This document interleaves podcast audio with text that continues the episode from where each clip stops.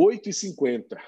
E eu preciso só deixar com você o texto bíblico desta noite e trazer as aplicações que esta penúltima parte do Sermão da Montanha traz para nós. Convido você a comparar a leitura bíblica em Mateus capítulo 7, os versos 21 a 23, em que Jesus ele ainda está falando sobre os contrastes entre o reino de Deus e os reinos do mundo.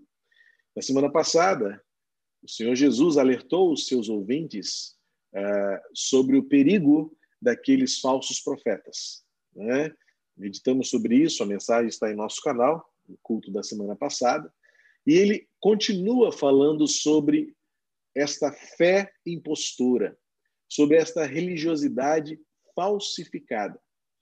Se nos versículos anteriores, do 15 ao 20, Jesus claramente referiu-se aos profetas, ou seja, ele dirigiu sua palavra aos líderes religiosos que, porventura, estavam falsificando a fé, a pregação, para benefício próprio, para autopromoção, por interesses pessoais, impondo àquelas pessoas uma religiosidade que era difícil de ser vivida. Agora parece-nos que ele dirige-se para todos. Todos aqueles que experimentam e vivenciam a espiritualidade devem cuidar para que esta fé seja uma fé genuína. E ele faz um alerta: haverá o dia do juízo. Não nos compete, evidentemente, ainda que, como diz a palavra, possamos conhecer pelos frutos aqueles que são e aqueles que não são, ainda que nós possamos sim identificar aqueles que é, é, se esforçam pela legitimidade, pela genuinidade da fé e da vida com Cristo, a Bíblia também nos alerta que o julgamento, absolvição ou condenação pertence ao sumo juiz. Mas esse texto deixa claro que há indícios, há evidências, mas acima de tudo, há uma advertência para todos nós. Diz assim o texto em Mateus capítulo 7, versos 21, 22 e 23. Nem todo o que me diz Senhor, Senhor entrará no reino dos céus, mas aquele que faz a vontade de meu Pai que está nos céus. Muitos naquele dia vão me dizer: Senhor, Senhor, nós não profetizamos em seu nome? E em seu nome não expulsamos demônios? E em seu nome não fizemos muitos milagres? Então lhes direi claramente: Eu nunca conheci vocês. Afastem-se de mim, vocês que praticam o mal. Jesus faz um alerta. Há um alerta sobre o perigo que há na religiosidade da estética, da aparência e da estrutura de serem realizações vazias.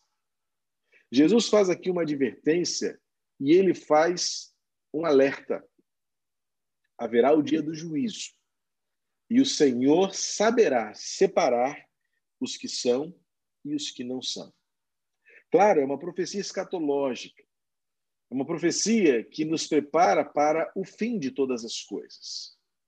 Mas esta preparação começa agora, quando nós vigiamos, cuidamos do nosso procedimento e desta experiência de uma espiritualidade que seja genuína, porque há impostores.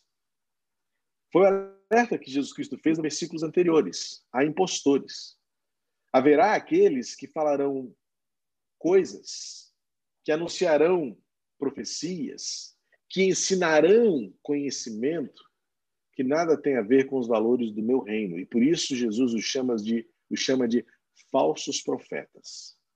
Há marcas, há evidências, há sinais claros que devem não deixar dúvidas de quem são e quem não são. Mas agora ele, ele direciona o seu alerta para o crente comum, porque agora ele fala daqueles que são e daqueles que não são, daqueles que dizem ser e nunca foram, daqueles que até aparentam. E o que é mais assustador para mim nesse texto é que Jesus se refere àqueles que fazem alguma coisa. E muitas vezes julgam no seu jeito de fazer que estão fazendo o que é bom e correto e que impressiona a Deus. Há três alertas aqui. Jesus diz assim: olha, há pessoas que dirão Senhor, Senhor. E Jesus dirá assim: Eu não conheço você. Há aqueles que dirão, mas eu fiz coisas. Ou seja, existe uma atitude na vida daqueles que têm uma contemplação aparente, vamos dizer assim, um culto, até uma atitude que aos olhos de alguns pode parecer adoração, mas que Jesus diz assim: não conheço você. Mas indo para o lado prático, Jesus agora vai dizer também de um outro grupo. Haverá aqueles que dirão Senhor, Senhor, mas Jesus fala assim: Eu não conheço você. Você está clamando o meu nome, você está proclamando o meu nome, você está cultuando o meu nome e acha que entrará no reino dos céus. Jesus Eu não conheço você. E Jesus complementa: Também haverá, versículo 22, muitos também dirão e, e, e, e argumentarão: Senhor, nós profetizamos em seu nome, nós expulsamos demônios, nós fizemos milagres. Ou seja, não apenas um culto impostor, mas também um serviço impostor. Sim, porque muitas vezes nós confundimos obediência com atividade. Eu gosto de pensar que muitas vezes eu mesmo corro o risco de estar fazendo alguma coisa para Deus e não estar fazendo alguma coisa com Deus.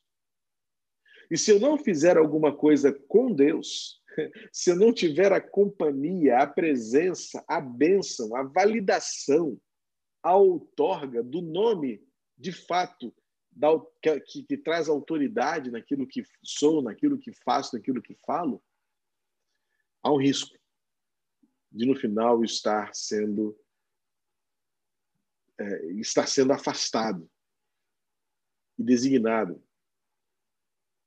para o castigo eterno. Portanto, Jesus está dizendo claramente, no versículo 21, qual é a razão que diferencia Jesus diz no versículo 21 a chave para entendermos onde está a diferença dos verdadeiros para os falsos, dos legítimos para os impostores. Jesus diz assim no versículo 21: Aquele que faz a vontade de meu Pai que entra, é que entrará no reino dos céus. Nós não podemos confundir liturgia, não devemos confundir atividade com um senso de obediência, de entrega. A chave, o ponto central e crucial desta relação que resolve o contraste entre o que é e o que não é, entre o falso profeta e o verdadeiro profeta, entre uh, o que o que entrará no reino dos céus e o que não entrará no reino dos céus está no senso de obediência. E ninguém obedece se não amar. Alguns até podem obedecer por temor. A própria lei, aliás, temos estudado nos domingos à noite, né, a carta aos Gálatas, onde Paulo desenvolve muito esta questão da força da lei, da escravidão da lei e da liberdade da graça e o fruto que traz da obediência em amor. Vale lembrar o que eu já disse outras vezes, e quero reforçar isso, e direi tantas vezes quantas forem necessárias. Obediência não existe de maneira legítima, construtiva, virtuosa, transformadora, se ela não for fruto do amor. É possível obedecer à lei porque eu apenas tenho medo de ser preso por descumprir a lei. Sim, muitos obedecem à lei apenas por um senso de consciência. Eu obedeço à lei, eu não transgrido a lei porque eu tenho medo de ser condenado, de ser punido, de ser castigado, de ser preso, em algumas situações até de ser morto por desobedecer à lei. Não desobedeço à lei da gravidade, porque intencionalmente, porque eu sei que a lei da gravidade pode matar. Eu não desobedeço à lei dos homens e procuro não desobedecê-la. Claro que não sou perfeito, é, evidentemente, porque eu não quero ser punido, não quero ser condenado, não quero ser preso no, estágio agravado deste descumprimento da lei. O senso de obediência qualquer lei, seja de uma lei jurídica, seja de uma lei moral, seja de uma lei social, é por uma questão de amor. Amor a Deus e amor ao próximo. Portanto, quando Jesus diz aqui que existem pessoas que podem dizer Senhor, Senhor, podem ter um culto aparente, podem ter uma liturgia agradável, inclusive podem ter até mesmo um ministério efetivo e eficaz e dizer: Nós profetizamos em teu nome, nós expulsamos demônios, nós realizamos milagres. É assustador pensar que tudo isso é possível acontecer. É um mistério do mundo do mundo espiritual, porque sim, os demônios têm poder, inclusive, para, por meio de milagres, seduzirem pessoas. Veja o livro de Atos, no capítulo 19, você vai ver que existiam pessoas, né, e ali, o fato, exatamente um, um feiticeiro, que trazia para si seguidores porque ele tinha o poder de realizar magias, magia e mágicas.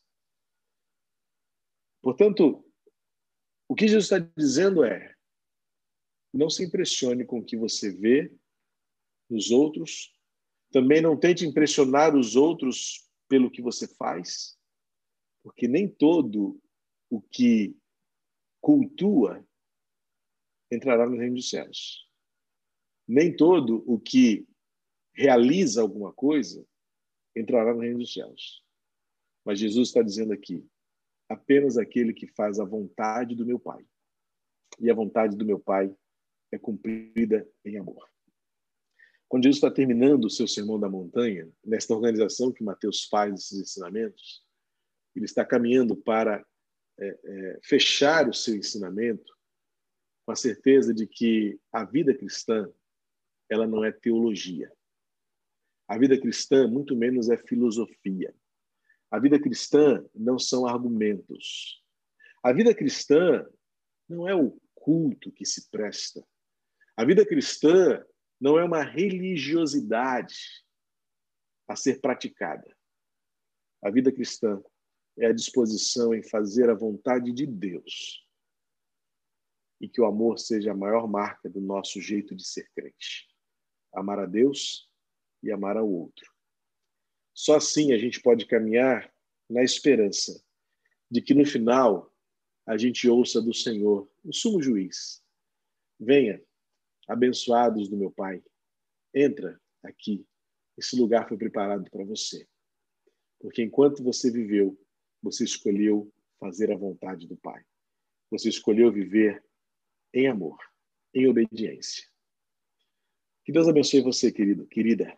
Que Deus abençoe a nossa família e que a gente viva longe da ameaça, do risco, dos impostores da fé, mas que o nosso jeito de viver, a nossa forma de amar ao Senhor, seja fruto da nossa disposição em obedecê-lo. Amém?